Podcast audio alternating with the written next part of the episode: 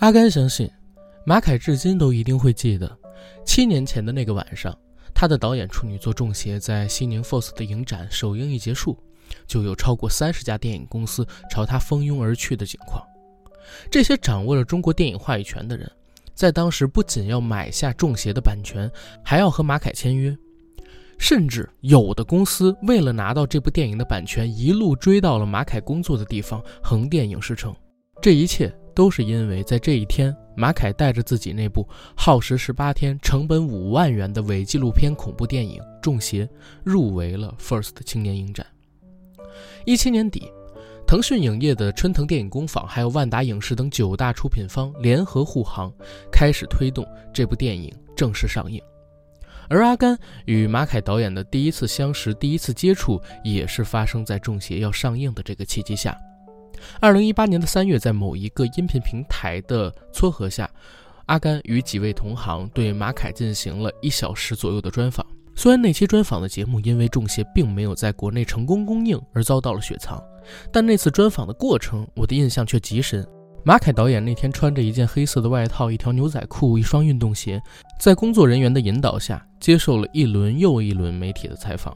我们那天专访的时间是在下午的两点到三点，他整个人已经很疲惫了，但是聊起电影却依旧非常的兴奋。在那次录制的过程中，他既和我们聊了成长的经历，也和我们聊了聊《中邪》这部电影的前世今生。但给我留下最深印象的是一句话，当时马凯导演和我们讲，这一切都跟做梦一样，他从来没想过自己真的能成为一名导演，而他的电影马上就要上映了。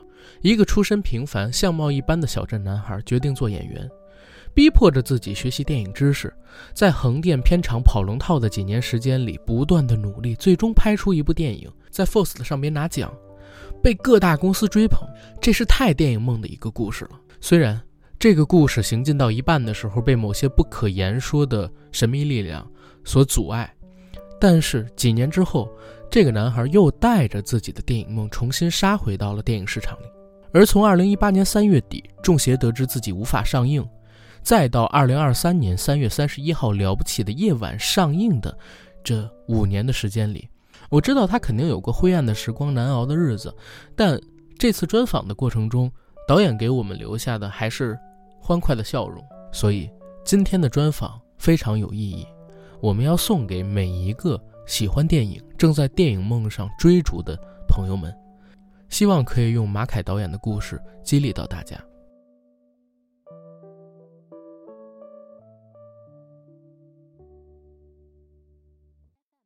Hello，大家好，欢迎收听我们这一期的硬核说，我是主播阿甘，我是 AD，非常高兴又可以在空中和大家见面。然后不知道这次大家有没有嫌我烦啊？最近更新的节目有点太多了，是吧？没错，光上个星期咱们台就已经出了三期节目了吧？对，进入四月份之后，起码给大家更了得有四五期。你像清明灵异特辑，做了个人不为丧少年，还把上上周跟孔大山导演的那个采访也给放出来了。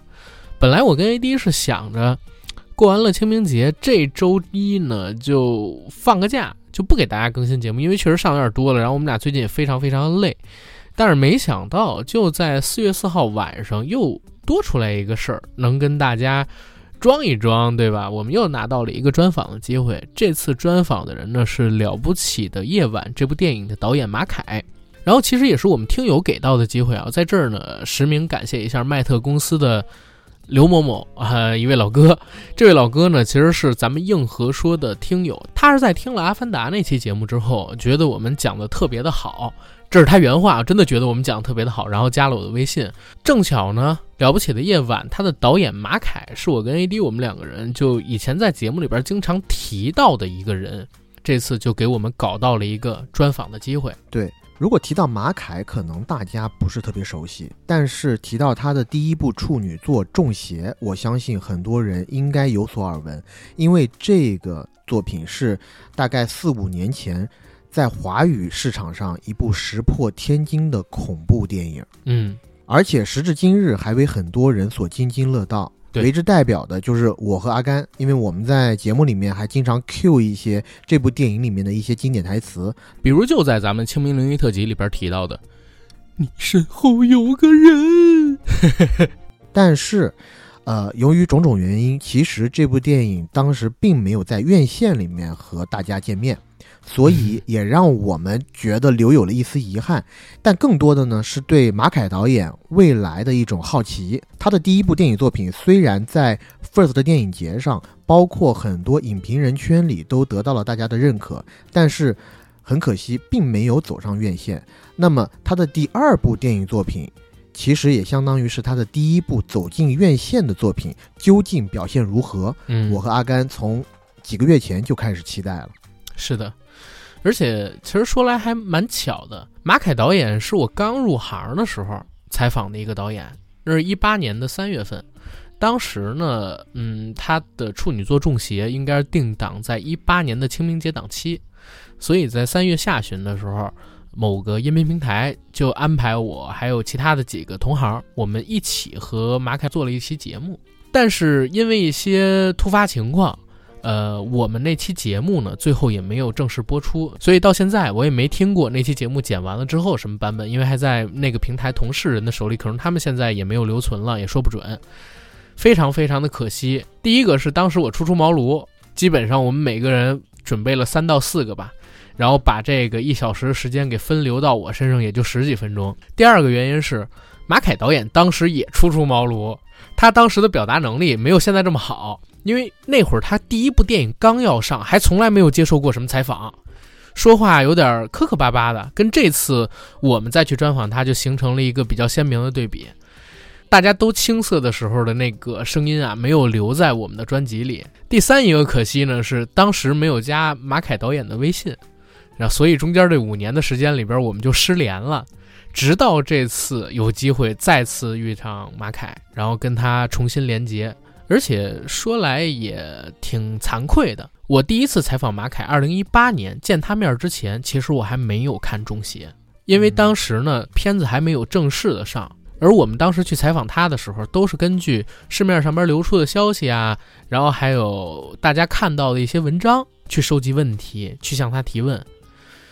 我是在一九年甚至二零年，中邪的资源流出来之后，我看了中邪，我才知道哦，原来当年我们仿的那个导演，他处女作很牛逼。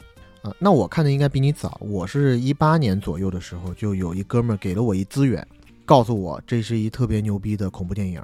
然后因为我本身呢，不能算是恐怖电影爱好者，但是这一个类型的电影我也看的挺多的。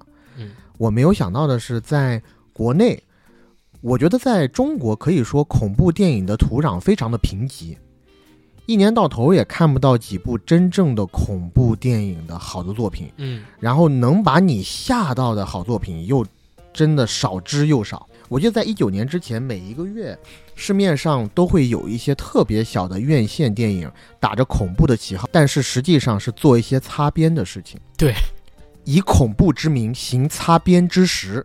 那些电影呢，质素非常的差，导致我很长一段时间对国内的恐怖电影其实完全的失望，而又因为咱们众所周知的一些原因，什么鬼啊，什么这种元素，其实不能在电影里面直白的体现出来，导致恐怖呢也没有那么的恐怖。嗯，但是马凯导演的这部作品，如果大家没有看过的话，我不知道现在有没有渠道可以看到，但我敢打包票的是，这部作品是我看到的国产恐怖片里面非常厉害的一部作品了，因为里面和中国民俗结合的非常紧密。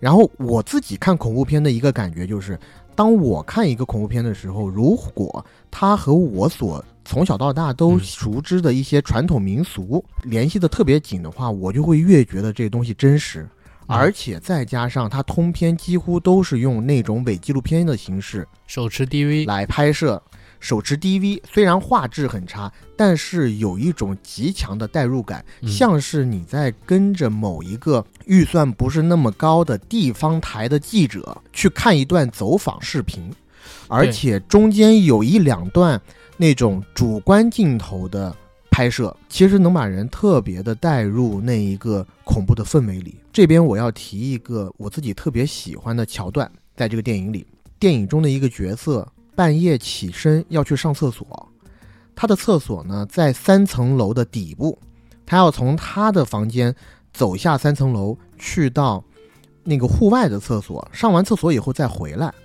凌晨两三点钟，外面全都是黑的，只有走廊上的那一盏灯。当他踏上阶梯的时候，这时候一个主观镜头看到在阶梯的尽头突然出现了一个纸扎人，配上恐怖的音乐，那一个环境当时把我吓够呛。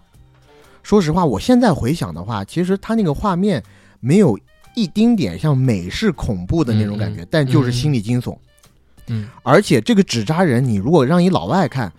他是完全感受不到那种恐怖的氛围，他最多觉得只有中国人看，对，他会觉得很奇怪，嗯，这个纸扎人是怎么样的？而且那个纸扎人如果没记错的话，脸还红扑扑的，嗯，还有点可爱了。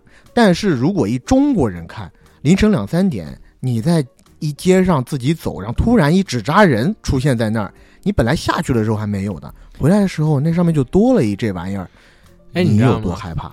我有一很长一段时间，我都怀疑你小的时候是不是被纸扎人给吓过，因为你已经无数次在咱们节目里边提到，你如果做个恐怖片，觉得最吓人的东西就是纸扎人；如果你作为恐怖故事，觉得最吓人的就是恐这个纸扎人。所以一直在想，你是不是童年的时候被纸扎人伤害过？靠，没有，我是觉得这个东西就特别很民俗性。嗯，对，尤其当我自己，比如说我自己在看。某彭导的电影《小团圆》的时候，它中间有一段桥段是那个人开着车，但那个车好像是一个纸扎车，进入了一个纸扎的世界。那一段也会让我觉得啊，有一点毛骨悚然。嗯，这个就是 echo back 到我之前讲的那一段。反正对于我自己来说了，嗯，如果一个带有极强地域性的恐怖片要想拍的恐怖的话，它里面一定要和这个地方的地域民俗勾连的特别紧，产生关系，可以达到事半功倍的一个效果。对我，我其实当年在看《中邪》的时候，第一个镜头我就觉得挺惊喜的，因为如果你还呃，当然咱们俩看的版本可能不一样。你如果看的是电影节版本，好像没有这个镜头。我看的院线版，但是流出的资源，第一个画面是什么？画面是告诉你说，这个视频是由腾讯新闻某某某工作室在哪儿哪儿拍摄的。它第一个镜头是这样一个黑底白字的一个类似记录素材的画面，这一下就让我觉得代入感特别强。虽然我知道它是一个电影，但是我在想，如果是观众朋友们走进电影院里边去，他是第一次知道有一个片儿叫《中邪》，买了这个票的话，效果一定特别好，因为伪记录感或者说拟实感就特别强。没错，总之。关于《中邪》，我们说的可能有点多了啊，但是我跟 AD 我们两个人都非常喜欢《中邪》这个片子，尤其我自己看恐怖片就比较少，极少数的国内恐怖片我看过了，然后我还喜欢的，它就是其中之一。之后我们俩就一直在期待导演的第二部作品，而且于我自己而言啊，我可能会更期待一点，就是因为一八年三月份我曾经和导演见过面，那时候他怎么讲，我我我自己会觉得有一点点众星捧月的意思，我讲真。因为突然之间，在一六年的时候，用五万块跟哥们儿凑了五万块钱，十八天的时间，伪记录的形式拍了个电影，然后这个电影呢就在 First 上边一鸣惊人了。而且在这之前，导演就是一个非常非常普通的、没有上过大学的横漂的群众演员，用自己的爱好跟哥们儿一起拍出来了这么一部电影。然后这部电影。当在 First 上边拿了奖之后，立刻就被国内的某几家公司给看中了。公司又给他补了大概是七十来万块钱，让他把这个片子特效再做一做，然后再补拍一些镜头，然后就要上映了。上映之前，我如果没记错，因为已经是一八年嘛，电影行业还是很景气的那个时候，当时已经开始有身边的朋友跟我讲，这片子起码五亿票房，有可能会打破。京城八十一号的恐怖片票房记录，当然真的有人跟我这么说，然后我讲为什么呀？他说因为这个片子是真的吓人，所以我当时见导演的时候，有一点点众星捧月的意思，就是一波又一波的记者，一波又一波的团队去找他做采访等等。但是没过多久，紧接着我们就知道，大概在四月初的时候，我们就接到了这个《中邪》可能没办法上映的消息。相信导演肯定是经历过一个低谷的，对吧？所以这次带着第二部作品再过了，也特别想问一下，就是中间他这几年怎么过的。所以我跟 AD 两个人吧，是抱着非常大的热情去进行的这次专访。而且这次专访其实我觉得还是蛮有意义的，因为我们得到了很多第一手的独家的消息，对吧？不光是有关于之前中邪的，我们自己想了解到的一些前情。更多的还是关于《了不起的夜晚》这部电影的，我们可能也知道了一些市面上的观众朋友们没办法知道的独家的秘辛。比如说，我们现在看到的这个电影叫《了不起的夜晚》，对不对？但其实目前上映的《夜晚》是第二版。导演在一八年中邪事件之后呢，其实有拍过第一版《了不起的夜晚》，名字叫做《惊魂记》，但是第一版的《惊魂记》并没有上映。反而被一些片方看到了之后，觉得投资成本太小了，想让导演变成一个更大卡司的制作，才有了现在了不起的夜晚。这只是导演聊到的众多秘辛当中的其中之一。而且除了这之外，我觉得最可贵的地方是在哪儿？就是导演真的很真诚的和我们两个人聊自己是怎么从一个小村庄出来，爱电影，到横店去做演员，怎么逼着自己学电影，然后再到。成为一个导演的故事。我记得咱上次跟鹏哥聊完节目之后，有好多观众在这个咱评论区里边写了两个字，说真诚，对吧？说彭导很真诚，然后很励志。哦，对，这儿正好说一嘴，我看到某平台上边有人说我俩为什么要把董成鹏导演叫鹏哥，说明白我们是想跟导演的关系拉得更近一点儿，但是呢，明明不熟还叫人鹏哥。可能会让观众觉得很难适应。我在这儿呢，稍微解释一下啊。我跟鹏哥是第一次见，但是 AD 跟鹏哥挺熟的，他私下就叫董成鹏导演鹏哥。那我们两个人一起去找人家做节目，虽然我是第一次见，但如果我一直叫大鹏导演、大鹏导演、大鹏导演，反而就拉的生分了。没错，反正这个本身人家也比咱大，叫声哥也。很正常，对，而且我觉得就是好多节目里边没有出现的东西或者没解释的东西，大家不要乱猜，猜来猜去很没意思，反而多出了很多的阴谋论。然后接着说回来，刚才这一点，马凯故事就更加励志，一会儿大家去听。不过在这也说一嘴，非常抱歉，因为我们当天录制的时候时间非常的紧张，呃，导演跟我们聊完还要去进行这个观影团的见面。所以我们并没有发现录制设备出现了损坏，所以在音频导出的时候出现了一点点问题，导致整个专访的前五分钟音频没办法使用。所以我跟 AD 就先把导演前五分钟所讲的内容给大家复原一下，再进导演的正式音频，好吧？嗯，其实呢，前五分钟的内容非常简单，就是我们跟导演做了一个特别不要脸的自我介绍。我跟导演提了几年前采访他没有加微信的事儿，当然了，导演也很客气，跟我说不记得我，对吧？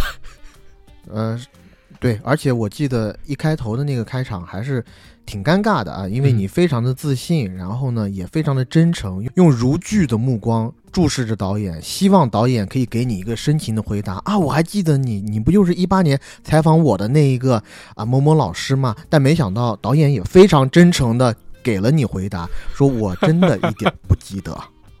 但从这儿呢，你也能看出来，导演变了也没变，对不对？还是那么直。是。接着呢，就是我们和导演正式的开始的录音。一般我们问新人导演，或者说我们第一次见面的导演，都会问的第一个问题是：导演的电影梦从何时而开始呢？是怎么踏上电影行业这条路的？嗯，导演呢，其实非常真诚的跟我们讲，他是一九八九年出生的。然后山东人小的时候，其实和电影完全是两条线不交界的。嗯，因为导演小时候是一个武术运动员，武校生，学散打，学跆拳道。嗯，唯一的关联可能就是小的时候喜欢看武打电影，但是那个时候他好像从来也没做过有关于电影的梦，是因为他有一天坐公车的时候看到了一张招生广告。那个招生广告是山东某影视学院，其实还不就叫山东影视学校啊。影视学校是一个类似于中专的地方。他看到了这个广告以后，这个广告就在他脑海里一直挥之不去了，导致那一段时间他脑海里只有一个念头，就是他要去报考这个学校，想要成为一名演员。可是他这个演员梦呢，其实说起来也挺坎坷的，因为。当他想去报考演员的时候，家里边是不同意的。家里边觉得，从来没有人做过电影行业或者说影视行业，你去做也成功不了。家里边对他的一个成长规划路线是，踏踏实实的在武校学习，毕业之后呢做运动员，进武术队儿，再退役当一个武术教练。所以他是瞒着父母，偷偷去报考了山东省电影学校。而他去报考的时候，就遇到了一个非常诡异、离奇、听上去像故事的故事。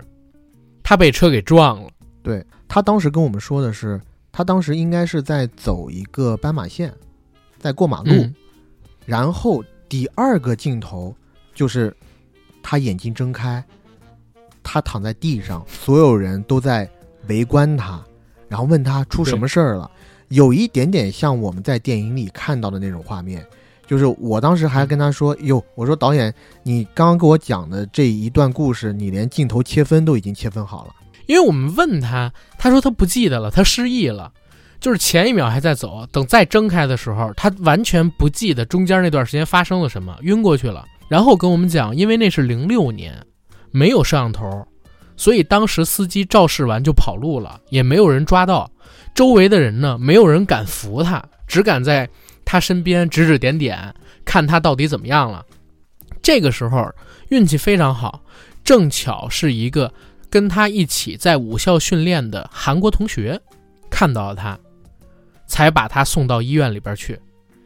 那个韩国同学可能也是因为看了成龙啊，或者说李连杰他们那种功夫片儿，对中国的武术有兴趣，特地跑到这边来学武术的。而送他去医院的路上，他跟这韩国同学碰上两三个小混混，这小混混呢还特仗义，一看有人伤了，然后那韩国同学可能自己拖一个男生去医院不方便，或者说路走的不顺，这几个小混混见义勇为，跟这韩国同学一起把他送到医院里边去。所以我觉得吧，就这一一系列的奇遇，可能冥冥中自有天注定。那个肇事又跑掉了司机，可能会不会是天庭上的肇事菩萨逆天改命？他撞了这一下，就成了一个很有潜力的导演。对，因为导演后来就说，因为自己的这个粉碎性骨折，运动员事业没办法进行下去了，父母才同意让他去考这个山东省电影学校。否则的话，他可以去报考，但是之后上学交学费的时候，必须得跟家里说，家里同不同意，那就是另外一回事儿了，对吧？是的，好，聊到这儿啊、音频缺失的部分我跟 AD 已经补完了，让我们来听听马凯导演具体怎么来讲。我那时候进去以后，我先是躺在那个担架床上，嗯，他就过去安慰我，我到现在都印象很深，因为已经将近快二十年了，我还印象很深。他说没事儿，因为我那胳膊是粉碎性骨折嘛，我这一一半儿、呃、动不。了是吗？我对我我的胳膊、锁骨、肋骨全都断了嘛。嗯，他说他就在旁边安慰我，他说嗯没事儿，他说你你看我我这以前被人砍的，现在都好了，就是他在一边安慰我，还挺有意思的。嗯嗯，嗯，啊，讲偏了，然后后面就 后面反正就上了这个、这个，因为运动员是当不成了嘛，明白。嗯，然后叛逆期也到了，就嗯去上了这个山东省电影学校。所以可不可以理解为，就是您小的时候非常喜欢看电影，对。对，然后在家里边呢，父母是想让您做运动员，所以派您到武术学校里边去，然后进修学散打、学跆拳道。对。学到初中的时候，就是因为在路面上看到了一个山东电影学校的这么一个招牌，然后就必须要去学电影，或者说要从事电影行业投身进来，然后放弃了做运动员的理想。但是最开始您是想做演员，还是想做导演，还是想做制片？您那时候有想法吗？做演员，做演员？对，那时候学的是表演啊啊，嗯因为踏入这行去横店做群演也是想做演员员，嗯但是是做了在横店跑了两年戏以后，你发现没有那么容易太。难了那真的是那 怎么可能说你要有名混到有名气，嗯那简直就是痴人说梦话。嗯，所以那时候其实心就已经死了，就是大概是进入两三年之后，然后就在横店横漂，对，然后其实就开始转幕后做演员副导演这一块儿了。啊，嗯，嗯所以其实，在这次了不起的夜晚里边，小山这个角色是用您自己的这个亲身经历投射进去，然后创作出来的，是吗？它多少我觉得是会有这样的影响的，就是因为包括不管是不是我，包括也有我见到的这样一个群体，就是嗯。就像你拍戏演这个角色不给钱你就嗯来嘛，嗯。反正因为穷嘛，嗯。剧组穷那你能来演，然后有的甚至都带资进组嘛，嗯，嗯。就想露脸，对，就想圆一个演员梦。对，就就就是犯对于很多演员来说，这就是一个机会嗯。啊，就是我能拿拿演一个男一号这种的，嗯。嗯，那您去了那个艺术学校，嗯，大概学了几年，然后您就出来了去做横漂这个。我是因为他三年就要艺考嘛，就要嗯开始考艺术学院。嗯啊、然后我是考了两年都没考上，嗯。就考表演。嗯。啊、嗯考了十几所二三类的这种艺术院校，当时都没考上，就是那时候表演太差了，太差了，就是哎，就是差的你一个学校都没有要你的。嗯然后后边心灰意冷的就瞒着家里说考上了嗯啊，说考但实上了际上是去横店了，对，实际上去横店做群众演员了。明白。但其实也是有意思的是，如果一直在横店只是做群演，不接触幕后工作，那您是做不成导演的，对吧？只有是因为演员梦没实现，是才有机会就从比如说场记啊、然后再到助理导演啊等等，开始做起，接触到整个电影的制作流程，或者说影视剧的制作流程里面来。嗯，嗯，那个时候，您是有意识的、下意识的看着导演他们工作，然后自己就去学习呢，还是说有师傅带着您，告诉您应该怎么怎么去做，有一条比较成体系的、别人帮您规划好的成长路线呢？嗯没有。都是自己。对，因为那个时候我是我交际能力太弱了，就是不知道怎么和大人别人呃打交道。嗯。啊，你像有些人，其实他的交际能力非常强，他可以有很多的这种资源，嗯。但我那时候就不知道该怎么说话，所以一般都是自己在片场的时候去看嗯。看那些导演他是怎么摆镜头啊，怎么调教演员啊，就是是就是自己在旁边偷摸的学，嗯，嗯明白。所以剧剧组就相当于是你自己的大学。啊，对，嗯，那么在因为我之前看过几篇呃报道，嗯然后说你在一一年到一五年之间，呃，好像看了三千多部电影，然后嗯每天有给自己定一个目标，说上午看两部文艺片，下午要看一个剧本，呃，每一年可能要完成一个剧本。然后为什么要制定这样的一个目标呢？呃，制定的时候我我记得好像是大概是从一一年开始，嗯。我印象中是是我那时候受了受了一次刺激，就是受那个贾樟柯导演的《三峡好人》这个片儿的刺激。哦，啊，对我那，对那时候我应该是那个《三峡好人》拿了金狮奖，嗯。拿了金狮奖以后，我就哇就有报道，我就嗯。看到了，我想嗯。哇这片儿能拿三大的金狮奖，一定非常非常厉害。嗯我就想着我就找把它找出来看，我想哎观摩一下。对，嗯应该它是一个什么样的作品？因为我那个时候对于电影的理解就是高清的画质、很美的画质、嗯大演员，然后嗯镜头要很稳，嗯场景要很美，你知道吗？明白，明白是那种那电影是是那样子的。很工整的一个艺术品。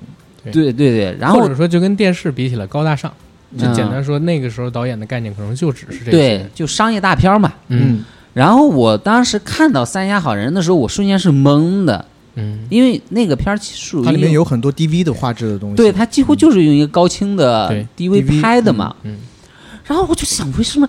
就是我那时候懵的状态是，为什么这个片儿能拿金狮奖？嗯那是对我的刺激真的是很大的。我想这是什么什么逻辑呢？为什么呢？我我想了好几天。嗯。那时候我我坚信一点是什么？就是肯定是人家片子是没问题的，嗯，那只是我的看不懂，能力，对鉴赏能力是有问题的，视野比较窄，还没打开那个时候。对，就我觉得肯定是我这边出了什么问题，嗯。就是因为那时候自己觉得自己懂电影嘛，那时候想嘛，但然后一下就被刺激到了，被刺激到之后呢，我就开始从那之后就给自己规定了一个计划，我我要了解电影，就开始搜这种呃中国这种独立电影。啊，所以你给自己定的目标是看文艺片。对，就上午是哦看文艺片，就是一定要是我以前就一看那片儿闷的就就不看了。全都不看那种片子。那个时候是就是真的是那时候我还是呃在朋友借宿朋友家的那个电视，嗯因为我买了一些光盘，嗯。买了光盘，它一个光盘集嘛，嗯啊、我然后我记得是黑泽明，还有什么科恩兄弟的，嗯。嗯然后就开始看，我妈呀，我真的是，我一开始我就我都不知道我睡过去多少次，你知道吗？就是适应不了。你从一个被一个很商业类型喂大的一个观众，嗯嗯。你突然去看那种节奏，嗯，你一下子会真的，一开始真的接受不了。就是接受不了，就觉得很慢闷，啊，这？怎么回事？他为什么要这样呢对？然后有真的是睡过去好好多次。嗯我我印象应该是大概看了一两年之后就开始能接受这种东西了，就是能看出一点门道了，嗯就觉得哦，他们为什么要这样拍？就他们拍的动机是什么？嗯然后包括也看了很多这种像牛皮呀、嗯嗯啊，牛皮这种中国很独立的这种明白。这种片子，嗯对其实看这些电影的过程，就像读书的过程。对它每一部电影讲的故事、用的技法，都是一本本书、一堆知识，然后灌进了自己的脑子里边。对，对，就是看独立电影，确实是开阔了我对电影的这种理解。嗯。那时候之前对电影理解太狭隘了，就嗯看了以后发现，哇，电影是可以很多元样化对，是可以这样，也可以那样的啊。嗯。那个确实也是催生了我去呃创作《中邪》这样的，作品的对对原动力。那比如说您下午上午是看文艺片，嗯，下午看剧本，那这些剧本是您从网上找到的吗？然后您看的是哪一种类型电影的剧本？呢？主要就是在网上找找那种比较主流的啊，啊，比较主流那种电影剧本，像国外的，我在网国我找到过《鬼子来了》嗯。啊。啊，然后呃，我找过很多，我就一我就记得两个啊，嗯因为我看了很多，我记得《嗯拯救大兵瑞恩》和那个和那那那那个《泰坦尼克号》，嗯我记住他俩原因是因为他俩的那个剧本和成片是有出处的，啊有出入。对，就是有不一样的地方。对，有不一样的地嗯方的，所以我对这俩剧本是印象比较深的。但是那时候我确实是看了，应该有百十来个电影剧本，嗯对然后就自己开始写。对但我有一个问题，因为我做了一些这个幕后资料的收集啊。嗯虽然您的第一部电影是《中邪》，但《中邪》其实是在一五一六年的时候做的。但是呢，我看我查到资料里边说，《夜晚》这个电影它的剧本实际上是在一二年年底的时候就已经有初稿了。对，这是您的第一个剧本吗？了不起的夜晚，呃，不是第二个吧？我第一个写的是一个武侠的，然后还贼有意思啊就跟自己武校的经历关联起来。呃不是，是一个武武，因为我那时候就非常喜欢动作片。对，出身武校嘛。对对啊对对对对对嗯，很有意思的是，我还拿着这个剧本去找过徐克，哦，老爷咋说的？是是在片场去找徐导吗？我赌的，啊，哦天啊，特别做电影一定要有这种 真真的是真的是。人头，对，对，挺不好的，我真的还不是，其实真的很好，因为其实听我们这个节目有好多都是电影行业的从业者，对对对，没关系。像我们之前在呃读书的时候，老师对，我是在国外读书的，然后嗯。老师专门还有一一堂课是教我们怎么用叫电梯 pitch，就是你就让我们这些人专门去堵那些大的制片人，嗯。然后你可以跟他讲述你的项目的时间嗯。只有在一个电梯从比如说从八楼到一楼的时间，嗯，你要在这一段时间里面给他讲清楚。啊，让他记住你。是对而且在咱们桌上有一个人还曾经在十年前跟贾樟柯说过，说贾导啊十年之后啊这个中国的电影界会有一个名字，这个是个地名，叫黄山，我要让全中国人民都知道他。对对对，这个牛 牛吹破了，牛吹破了。嗯但我也很喜欢贾樟柯的作品，是嗯嗯但但这两个剧本既然已经出来了，为什么当时没有拍？咱先不说这个武侠故事，可能是嗯投资比较大，包括徐克导演可能当时给您提了一些意见，但为什么没拍夜晚，反而您的第一部电影改成了中邪呢？那个时候你想想，我就是一个呃群演啊，我写纯粹是因为作业，没有想过会拍，作业的意思是就是我啊，我每年要完成一个剧本。哦，您给你自己的要求，对对嗯只是这么一个简单的一个要求，没有想要拍，疯了吗？这我怎么找谁去拍？嗯嗯哪哪哪来的资金？拍中邪纯粹是因为是阴差阳错，成本少，嗯。是成本少，是现写的。就当时就是和那个中邪制片人大家瞎聊，嗯。他是干电焊的嘛，啊，干电焊。对，他是做电焊的。，OK，嗯。然后他那时候流行，最开始流流行用地域拍短片儿。嗯，啊，我还以为说流行亚胡亚胡汉，电焊亚胡汉。没有没有没有，那个制片人姓陈，啊啊，OK，然后他找到我去拍短片儿，然后最后我写了那短片儿，但是呢，就反正就把我又踢出局了，就是他和另外一个资方啊，合作了，合作，然后不就是两个人一人出一万块钱，这个短片儿花两万块钱拍，嗯嗯。但是我写完之后，另外那个资方就觉得我不不合适吧，就嗯把我踢出局了。我这个好朋友就觉得对不起我，嗯。就是把我从横店叫叫到山东，写完了又不让人拍，嗯。然后我们俩就瞎聊，说嗯。这个要不要搞一个这种小成本的，因为那时候网网络电影刚开始流行付费嘛，嗯嗯，就觉得那我们可以搞一个啊。我说五万块钱就可以拍做一个对，做一个的，嗯。他说五万块钱就能拍吗？他说是啊，然后他就刷信用卡刷了五万块钱出来，哎呦，真行，是是。这其实这个故事不是我第一次听，但我听导演亲口讲出来，还是觉得非常牛逼。嗯，然后我就开始回横店就写这个中邪这个剧本，嗯。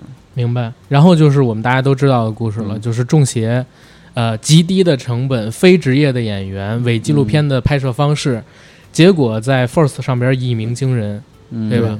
然后我也是那个时候知道导演您，而且我如果没记错的话，应该就是在一七年，呃，您应该是在我一朋友那边发过一篇文章，然后那篇文章是您讲怎么拍恐怖片的，在里边还详细的聊一聊，就是中式恐怖跟西式恐怖有什么区别，而且还聊到了就是化妆跟这个特效嗯还有音效这几点，因为您拍中邪的时候没有钱，嗯，嗯所以都做不了。嗯，所以您就要用脱离开这几种最常见的吓人的方式之外，想其他的办法去吓唬观众。就当时我看那篇文章的时候，我印象蛮深的。然后再加上之前我我也听到了您的故事啊，听我周边的朋友跟我讲了一下，哎呦，我还真是觉得怀揣电影梦啊，虽然很多人都有，但并不是每一个人都有导演您这样的勇气。因为您说刷五万信用卡出来拍电影，其实就代表是没有存款。是你要有存款，嗯你也不用刷信用卡。嗯，但是你在没有存款的时候，敢刷五万块钱背债，嗯然后去拍一个你自己并不知道能拍成什么样，也不知道出了之后到底能不能赚钱的电影，这个热爱可能都不是很多人能达到的数值。哎我觉得嗯是这样，导演之前自己给自己规定的，一年写一个剧本，这就是很多在大专院校学习电影的人很多都没有办法达到的了。嗯，没错。如果老师不给你布置作业的话，很多人可能也不想写。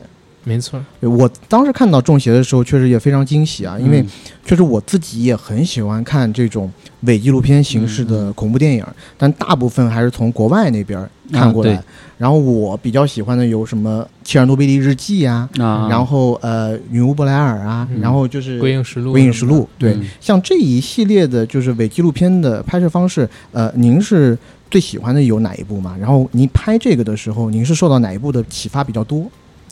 我是我第一个伪纪录片儿是《鬼影实录嗯》啊，我第一次看的时候也是看了三次我才看进去，也是有点儿水土不服，就说哎哎这这什么？因为很早嘛，嗯应该是在一一年的时候看的《鬼影实录》嗯我觉得这个片儿怎么，就是因为它的口碑非常好，嗯它在全球拿了特别高的这个票房嘛，我想这有什么好的？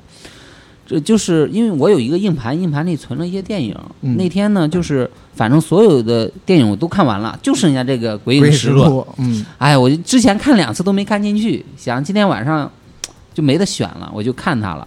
然后就慢慢看进去以后，就发现哇，就觉得真的一个恐怖片是可以这样去玩儿的，嗯嗯就完全被这种形式给征服吸引了对对对对，然后咱们话题再回到夜晚上，当时您夜晚其实是第二个剧本，嗯，在一二年的时候差不多就已经创作完成了。嗯第一部我可以理解是当时没有钱嘛，然后拍了这个嗯中邪。为什么第二部把夜晚的剧本拿出来了？然后这版的剧本和您当时写的那版有差别吗？差别是挺大的嗯啊。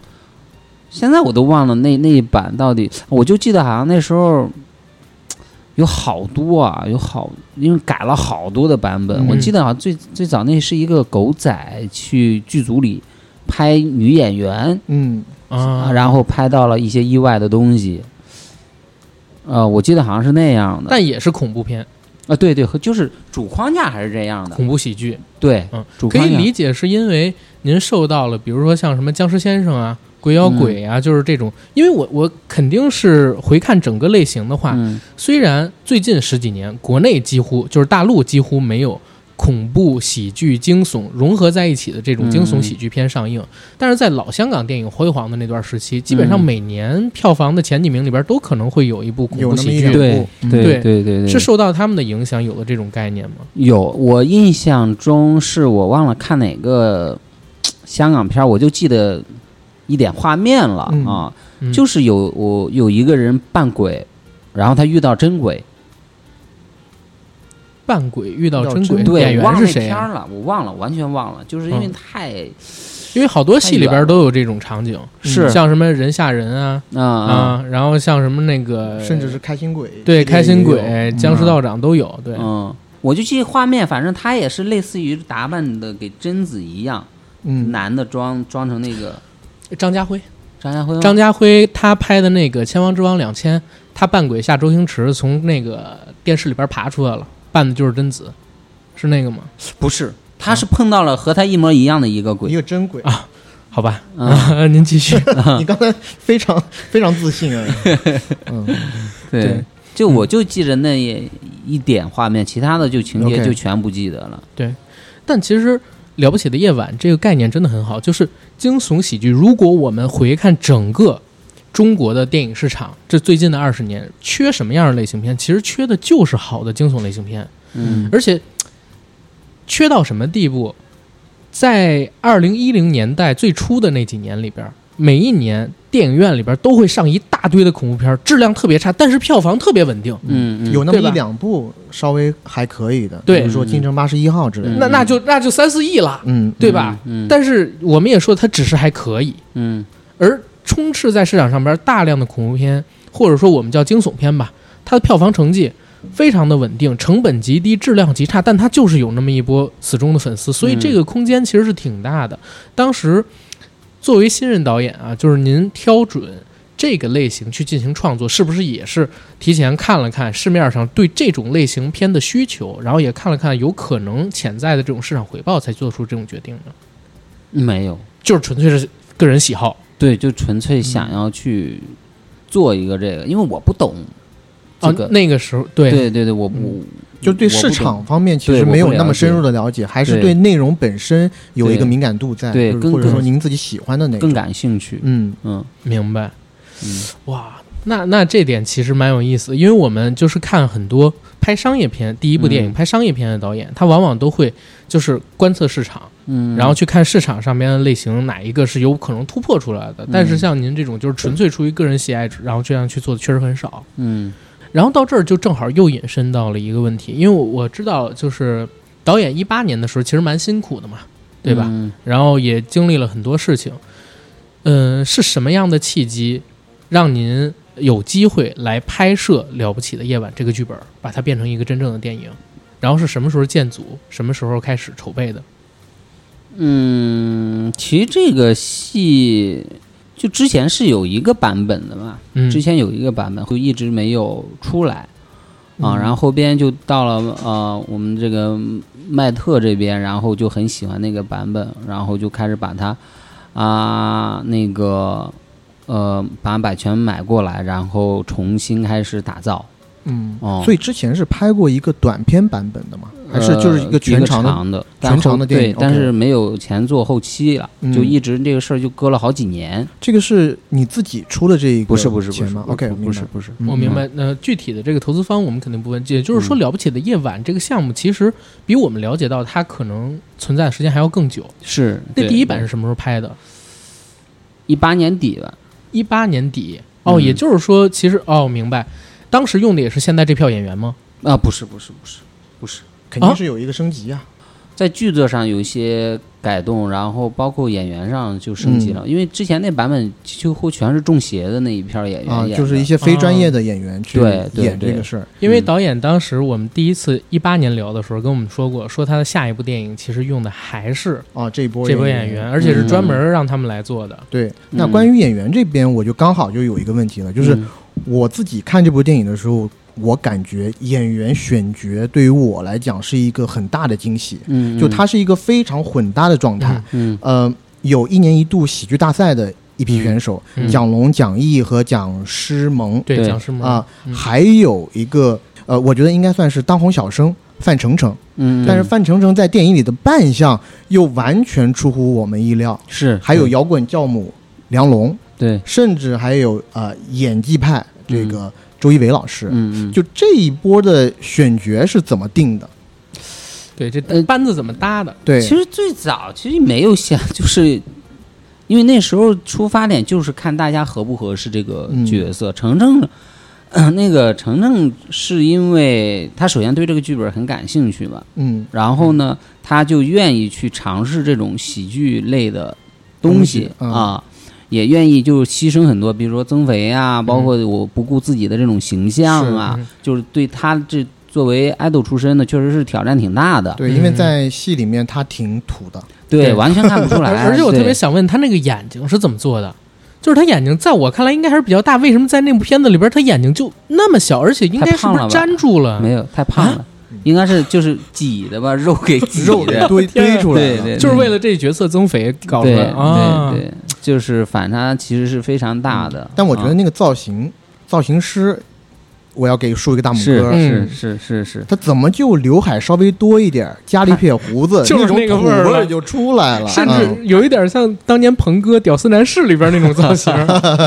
嗯 啊，他那个是加了一个，他们头发那时候没那么长，他嗯其实加了一点儿发发片片，发片，因为觉得那时候是有点短，觉得长一点会更丑一点，你知道吗？嗯他短的话，啊其实感觉人很利落。对，会更油一点儿。啊、对他加了以后就会觉得嗯你就就感觉稍微有点油腻，有点像二三线城市那种杀马特那种，是不是？对有一点点这种感觉。一点点他就和另外两个兄弟就很搭了。嗯，他看到剧本，还是看到了您第一遍拍的那个版本，他也看了，也看了，所以他特别喜欢对对对啊。明白。那为什么会想到请喜剧大赛的这帮人呢？而且一八年其实喜剧大赛这帮人应该还没火呢。不是不是一，因为这个是去年的，哦，也就是是第一遍是对，明白明白。对对对。OK，那您拍的时候，就是因为他们上了喜剧大赛，觉得他们有喜感，能驾驭这些角色？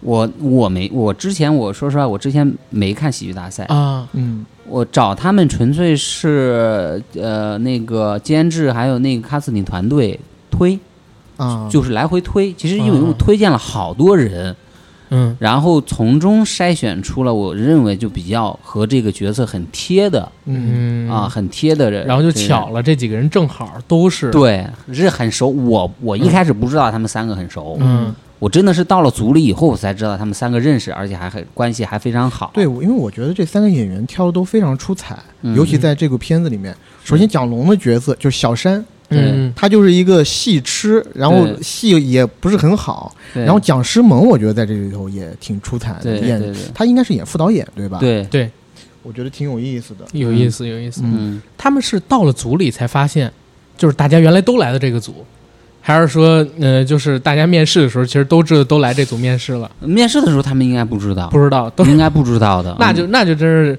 映照了一句话，就是会演喜剧的人真的就和别人不一样。你最后挑出来的那些人，一定是有喜感的，而这些人也是正好在喜剧大赛上边证明自己的那些嗯人。是所以我呃刚刚听出来，就是在选角的过程当中，易小星老师应该是帮了您很多的忙。对嗯啊对，然后我自己在看这部电影的时候，有很多地方我觉得我都是大笑出来的。嗯。呃，其中有两处我自己特别喜欢，嗯。有一个就是厕所戒指。嗯啊、嗯蒋毅扮演的这个角色，嗯。化妆成女鬼，问呃隔壁厕所的一个哥们儿戒指，嗯。结果把他吓一大跳。嗯还有一个是小山要演一个恐怖反应的戏，啊啊一开始怎么都演不好，然后结果等他知道丽妃是一个真的鬼的时候，他那种真实的恐怖反应，就让我记得我当时在影院看的，我们整场就是哄堂大笑。嗯。呃，就这一些的喜剧桥段的描写，我觉得还是挺精准的。嗯。尤其在我这儿，我我是觉得，呃，如果恐怖片和喜剧片做对比的话，我觉得让观众笑出来会更难。更难。是就这些喜剧桥段，呃，是您当时就自己想出来的吗？还是也是一个嗯。共同创作的过程？最早这个是在剧本里就想想清楚的，嗯。啊，嗯就是，呃，我那个时候就觉得，就比如说，就是在哪里会，就比如说他要是化着鬼妆，他去哪里会比较有意思，嗯。吓人会比较好玩儿。嗯。嗯。当时我记得好想了几个方案，但是最终也是想到了这个厕所，嗯啊嗯然后包括那个小山看到这个真鬼回来，嗯。这种东西，觉得你觉得就是还是就是在于，因为它是一个最原始的这种内核的推动力嘛，嗯。这种喜感的推动力啊，嗯。那个是在之前就设定好的，嗯。嗯明白。其实这一点跟我们俩之前就是聊的有一点非常非常接近，嗯，就是我们始终是认为，好多创作者在创作故事或者说在拍摄电影的时候，容易陷入到一个陷阱里边去，就是想的太多了。嗯嗯其实反而越简单、直接、有效、越单纯，其实有可能效果变得更好，是真的。嗯，因为现在做喜剧，好多人都觉得，嗯，我这样的话笑起来，要不然就是会觉得会不会让人觉得不高级。但是我 我也讲真啊，就是你自己还在想高级不高级，观众想的就是你这玩意儿不好笑，对不对？嗯。所以就是我在看这片子的时候，刚才他说那两两个场景我都笑了，还有一个范丞丞演的，他自己呢，当时在躲避丽妃，然后嗯。逃进了一个屋子，在这屋子里边，他棺材屋，对 对，哆嗦着，然后看到棺材板动嘛，点起一根烟，周围的人其实都是群演，说：“哎，这下班了，怎么不过来告诉我们嗯说下班了？”从他身边走过去，当大家都走出去，门又关上，他这个时候呢，还是手哆哆嗦嗦拿出一根烟，把它点燃，然后应该是骂了一句“傻逼”，还是骂了一句什么？那 那一段真的我们全场也都笑了。对嗯而且那个傻逼是没有发出声音的，只是做了动作。对对对对，对，而且记得特别清楚。那一那一段就是好是好在哪儿？我我自我自己觉得那一段为什么会那么有效果？其实真的是运用了我们应该叫导演的技巧，让那场戏变得好笑。就是这几个视觉，包括几个反转的错位，让大家觉得哦，这时候张嘴不出声，然后哆哆嗦嗦点着烟，说出那个脏话，让你觉得爆笑。那个确实是很厉害，而且您的电影里边，因为我看过两部嘛，对吧？不光刚才我们提到这几个，还有几个场景也是印象蛮深。当然，那个就可能要绕回去，说回《中邪》。《中邪》里边有一段用针孔摄像头拍王叔王婆那段，我自己觉得挺牛逼的。嗯，因为我自己看恐怖片很少，恐怖片是我的观影短板，我胆儿小。我是当时怎么讲，第一次见到。然后在《了不起的夜晚》里边呢，也有类似的场景，嗯。就是您用了不同的机位，然后用不同的像素的设备，或者说不同画质的设备，有一个像 GoPro 一样的装置去对拍这个东西。没错，嗯。像开场其实用了呃，就是监控摄像头的视角去嗯。拍他们在饭馆里边下那大哥，嗯，嗯。然后中间呢也用过针孔摄像头的方式，类似的。主然后观镜头。对，还有就是刚才我们他提到的那个主观镜头，嗯呃，应该是孔连顺那个角色，他在跑的时候有一个镜头是对着他的脸这样来拍的，那段其实还让我想起了以前彭浩翔有一个片子叫《买凶拍人》啊啊啊，啊，他们作为杀手要去杀害目标的时候，嗯。要选择不同的死法，让他们死得更惨烈嘛。当时就有一个想法，把那个被害人绑起来，但是只绑上半身，不绑下半身，然后在他脑袋上边挂一个摄像头，让他逃，然后他们在后边开枪。就是那一段都非常非常像，就是这些技巧的选择，这些拍摄方式上的想法。是怎么在您的创作当中出现的？是从您以前看到那些电影里边汲取来的灵感呢，还是说有什么其他的方式？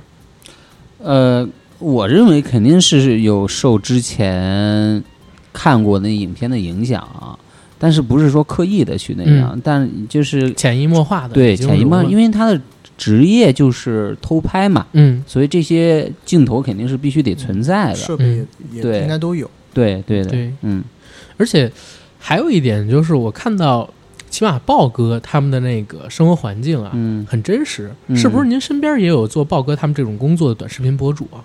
那很多呀，在横店儿这种是挺多的。哦，就直接在当时就认识非常多这些人，对对，他们做做这种，现在网上就比较流行，就是讲横店儿，呃，横店儿小人物的这种的啊挺多的。嗯，哦，对我应该还有关注过一两个抖音博主，啊有一个是长得有点像周星驰，啊，就是天天在那模仿周星驰，但他其实也是个横店嗯那个群演。是，还有一个问题，您您看方不方便回答？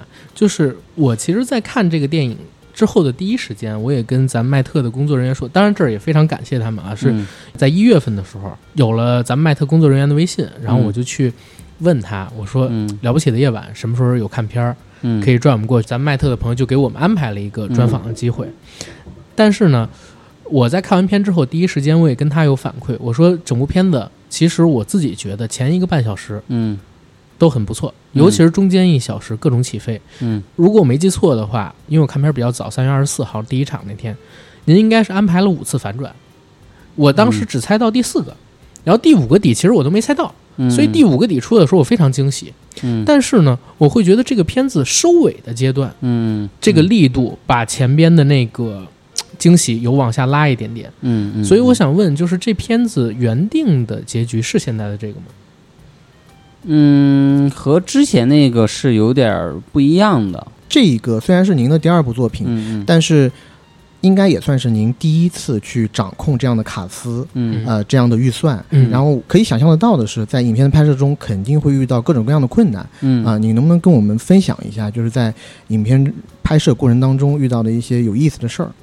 我我觉得特别开心的是，这么多流量，大家都很和谐，就嗯很融洽，嗯就大家每天都都很开心，就是去创作，就没有那么多矛盾。因为你知道，其实像这么多主演凑在一起，是是很容易产生矛盾的啊，因为他们性格都不一样。但是这些就真的太好玩了，就大家每天都是都是都是在聊创作这些东西。嗯然后唯一觉得不顺利的，可能就是有和天气有关系，嗯就像几乎全都是夜戏。对。嗯嗯，然后就是最大的就是那时候下雨，豹子三兄弟最后那一场戏，他们抱在一起痛哭嗯啊。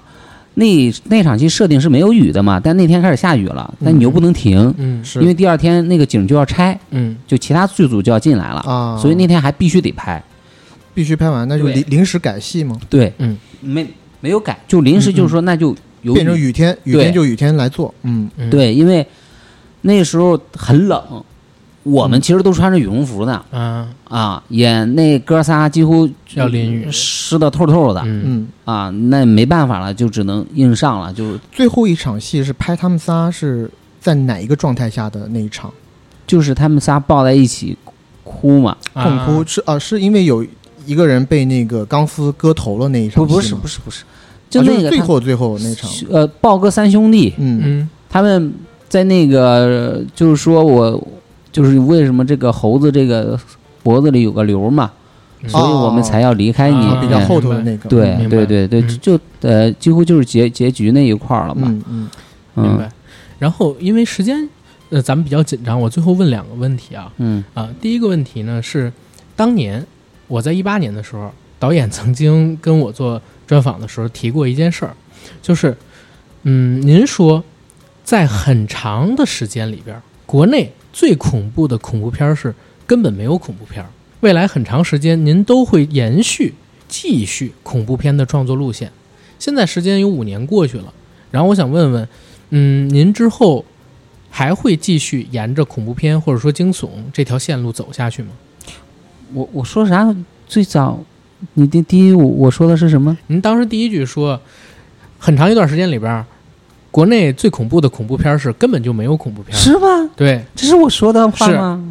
啊，这个我印象很深，我特地就写在 提纲里边的。我啊啊，我忘了我啊。那你问你的问题是啥？我的问题是，您当年说嗯之后的很长时间，您还会继续创作恐怖电影，啊，或者说惊悚电影吧？嗯嗯，然后现在五年的时间过去了，您之后的这个创作路线有改变吗？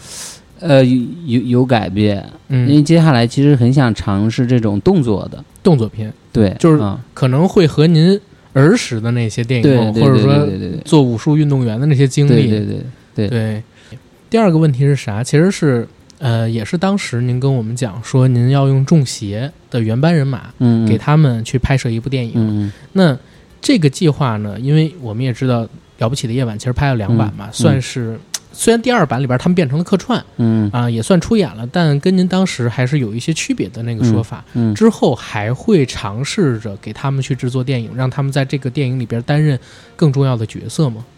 有这个动作的，我因为有一个动作的剧本嘛，嗯，嗯就是专门为他们写的，就是看怎么找个合适的机会，呃，啊把它拍出来。啊明白。现在只是在剧本阶段，还没有正式的资方的接洽。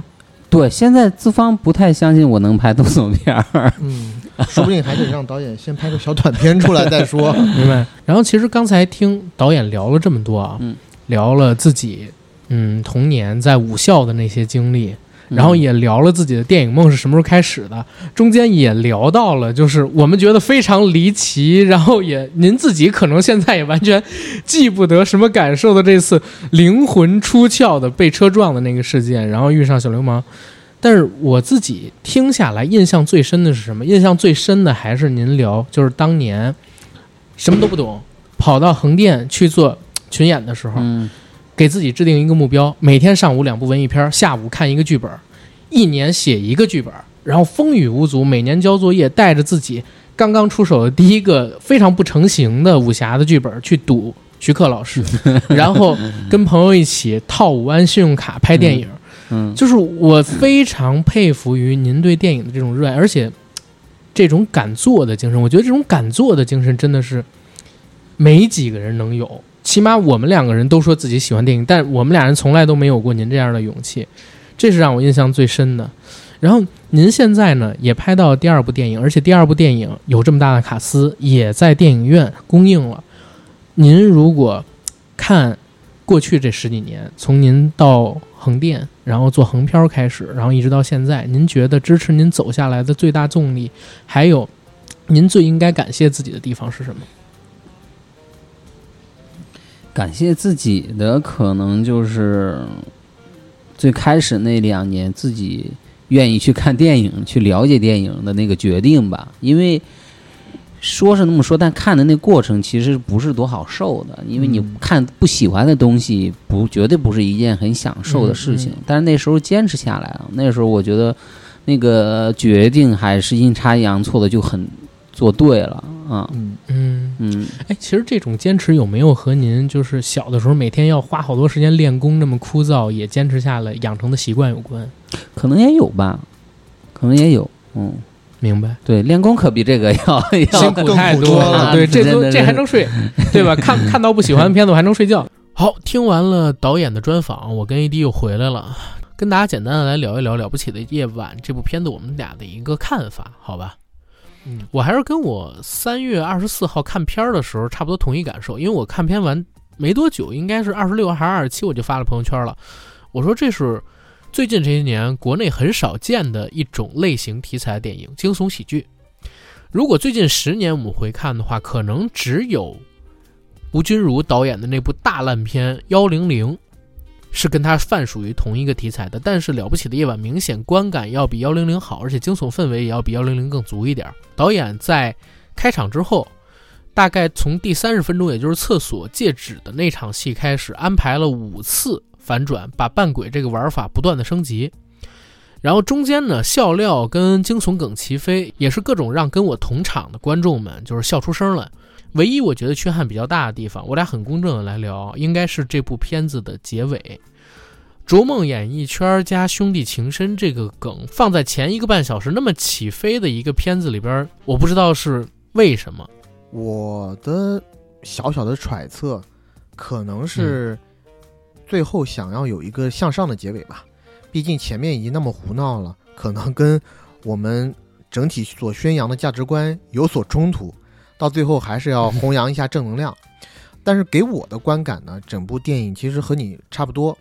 呃，我除了结尾不是很满意以外，然后我其实对开头也不是非常的满意，因为我自己觉得嗯他的那一段开头就是三兄弟之决裂，我把它命名为三兄弟之决裂的这一段，大概不到十分钟的开头，我觉得挺没有必要的。他还不如就直接从小山在片场里面扮太监，然后出现了一一系列命案开始演。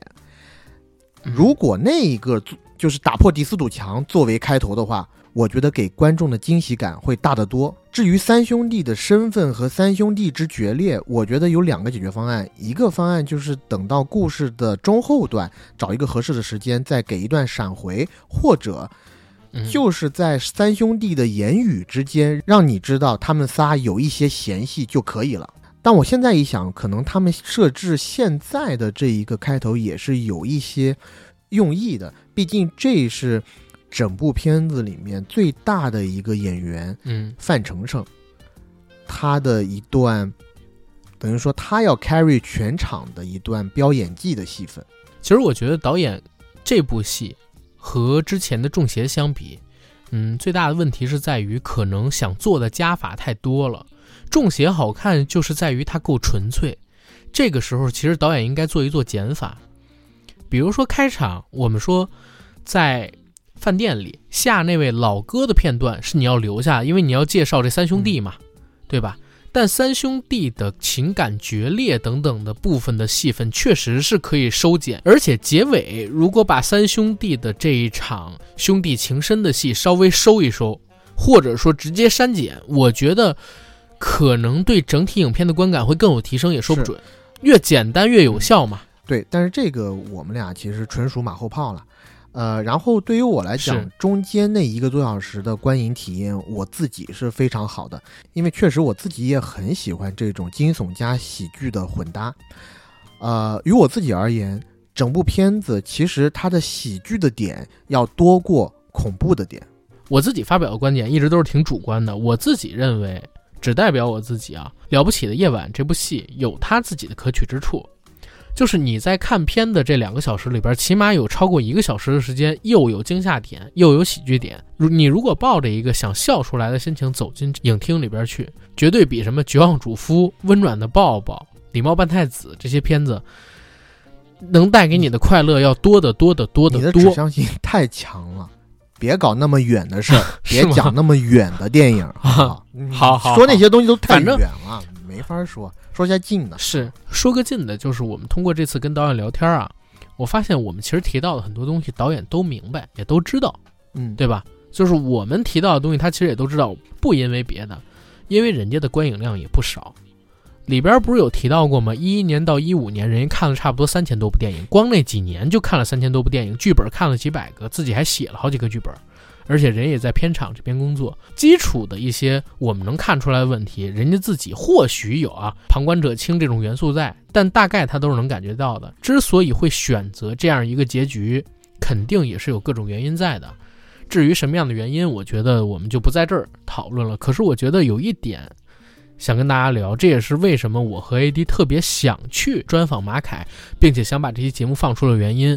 在专访录制阶段，我们就把原因说了。我们觉得马凯导演这个故事很难复制，也非常励志。听咱们节目的，我敢说有一半儿都是很喜欢影视的影迷，但是这些影迷里边，可能每一个人都有电影梦，却不是每个人都敢像他一样，逼着自己每天看两部文艺片儿，每天看一个剧本，一年写一个剧本，写出第一个剧本之后，带着剧本就去赌徐克老师。